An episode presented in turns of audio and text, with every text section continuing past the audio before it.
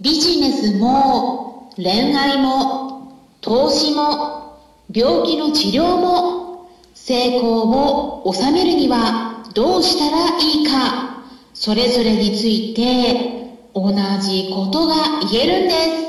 す。それはこんにちは。サラホリスティックアニマルクリニックのホリスティック獣医サラです。本ラジオ番組ではペットの一般的な健康に関するお話だけでなくホリスティケアや地球環境そして私が日頃感じていることや気づきなども含めて様々な内容でイギリスからお届けしております。さて今回はですねちょっと箸休め的なお話をしたいなと思います。まあ昨日はねがっつりミネラルウォーターを飲まない方がいい理由について栄養学のお話も含めてお伝えしていきましたのでね、まあ、がっつりねお話ししたので興味のある方は聞いていただければと思うんですけれども今回は軽いお話で軽くゆるく聞いていただければと思います。まあそれから昨日はですねクラブハウスでちょっとイベントを開催しまして愛犬交流会っていう名前のルームがあるんですけれどもねそちらで私もちょっとモデレーターをさせてもらっているんですがその管理人である大滝さんという方からのお誘いによってホリスティック医療についてちょっとだけ語らせてもらいました。でクラブハウスねあの利用している方とちょっと利用できない方もねいらっしゃると思うので今後イベントを立ち上げる時は私の方でも同時配信という形で、うん、できるんじゃないかっていうのでちょっと今ねいろいろ模索しているところなのでまだ Android でちょっと利用できないとか招待状もらえてないような方の場合は、うん、ちょっとねあのお待ちいただいて、うん、私の方で、えー、ちょっと今検討しているところなので イベントを立ち上げることができましたら是非その機会にご参加いただければと思うんですね。でクラブハウスね利用してる方に今回ねあの Apple Podcast iPhone を利用してるのでそちらを、えー、紹介させてもらったんですけれども私の方ではヒマラヤの方とアンカーっていうね別のアプリもあるんですけど、うん、それからね連結させて Apple Podcast の方に自動的に同じ内容で配信ができるんですよね。だからそちらにもね流してるんですけどこれが 2つあるからちょっとダブっちゃってるんですね。だからね Apple Podcast で検索していただくとホリスティック獣医っていう名前でね検索するとね私の番組が2つ出てくるはずなんですよ。だけど1個はねちょっと古いです。はい。あの去年の内容になっているのでできたら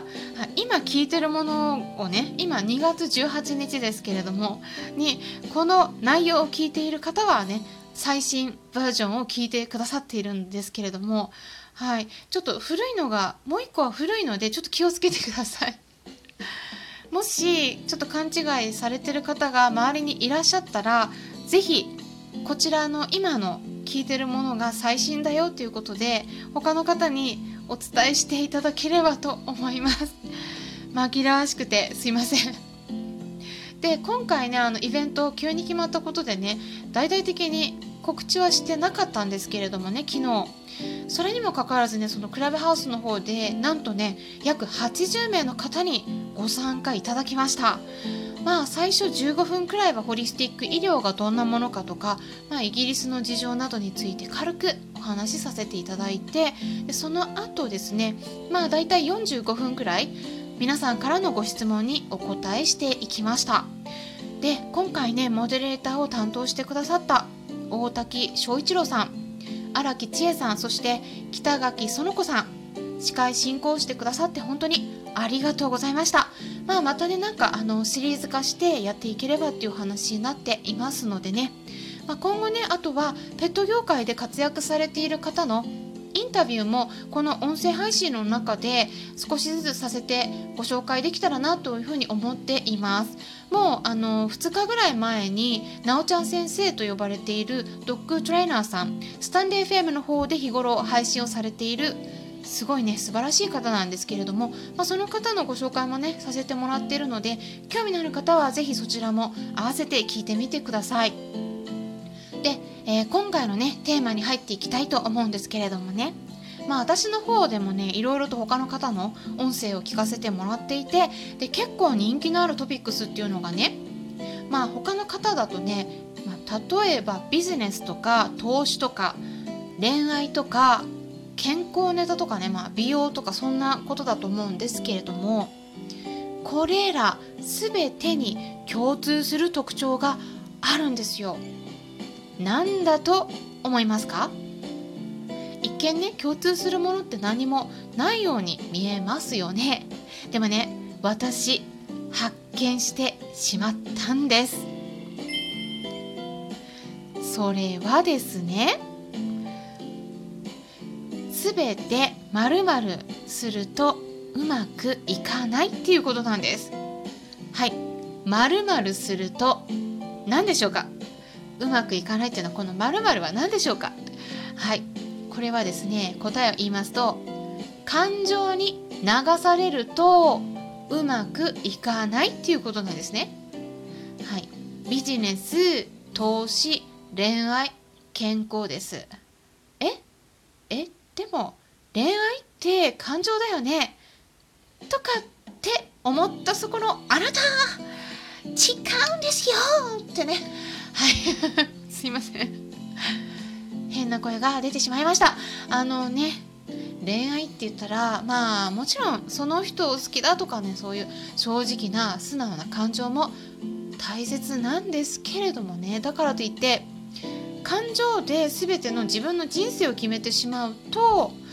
結構間違った方向に行きがちだから危ないんですよっていうことなんですよ。でねあの健康の話最後にしますのでね皆さん恋愛とか興味ないんだよとか思ってる方いらっしゃるかもしれないんですけども特にペットの飼い主さん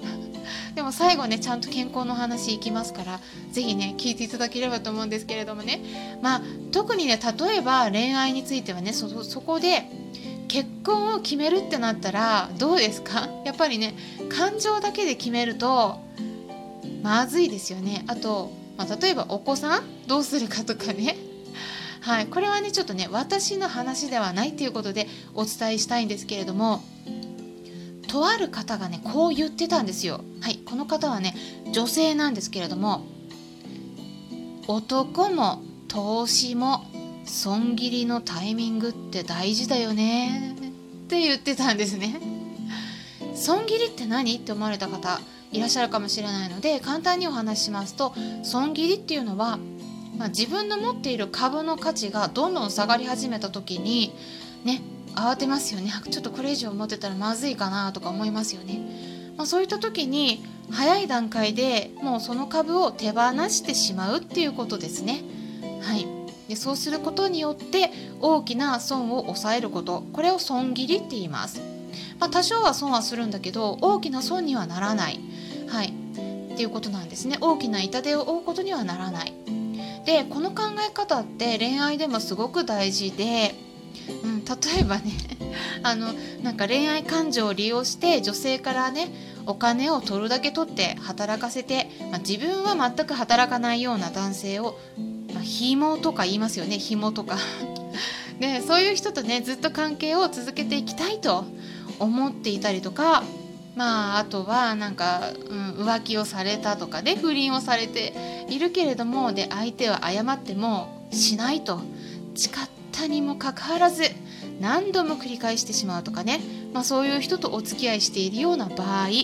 皆さん大丈夫ですか？でねこのまま我慢していればもっと関係が良くなるかもしれないし、まあ、相手も変わってくれるかもしれないとか期待を抱くんですよね。まあ、これ株も同じでこのまま持っていればもしかしたらもっと価値が上がるかもしれない。これ先のことはわからないけれども、まあ、そうやって期待を抱く、まあ、そういうことによってでも状態がもっと悪くなってしまう、うん、っていうことありますよね。だからまあねそんな時は早く損切りした方がいいよっていうことなんです。だからねあの感情に流されたらダメだよっていうことなんですね。でやっぱねこの社会のトップに立つ人っていうのは損切りが本当うまいですよね。はいもうあの付き合う人と付き合わない人はねもう早く切り分けるんですよね、まあ、これ断捨離とかもとも言うんですけれどもだから、まあ、ビジネスも感情に任せて方向性を決めてしまうと結構グダグダになって後々ねちょっとうまくいかない変なことにこう足をね引きずられていくっていうこともありますから、まあ、結構早い段階でスパッと切るのが本当に大事です。でこれね医療にもつながるお話なんですよ。で病気になった場合にどうしたらいいかっていうとやっぱりね冷静にきちんと分析することが重要なんです。で私ね結構自分で言うのもなんですけど結構うまくやってる方です。あんまりねミス少ないんですね。はい。でこれねあのやっぱり常に冷静に 判断するように心がけてるからだっていうふうに自分では思っています。で、まあ、これね西洋医学の得意な分野でもあるんですけどあの自然療法とかやってるとね結構否定されがちなんだけれども結構西洋医学の方も大事で、まあ、科学的なデータっていうのを分析するっていうのはねすごく得意なところなんですよね。だからその辺をうまく組み合わせてやっていくのがすごく大事なんですけれども病気になったペットを救いたいと思った場合は感情に流されないようにうん、一番良くないのは周りが見えなくなってしまうことでもう一生懸命ケアしてたつもりでも亡くなった後に後悔されるっていうことなんですねこれはねほんと避けていただきたいっていうことであの本当に冷静にその時の状況を見つめるっていうことがすごく大事になってきます。あのなので物事を決める時は常に冷静になって決めるようにしていくように心がけてみてください。そうするとね結構うまくいくようになるかなと思います。この辺参考にしていただければ嬉しいです。それではまたお会いしましょう、うん、ちょっと時間なくなりましたね。それでは失礼します。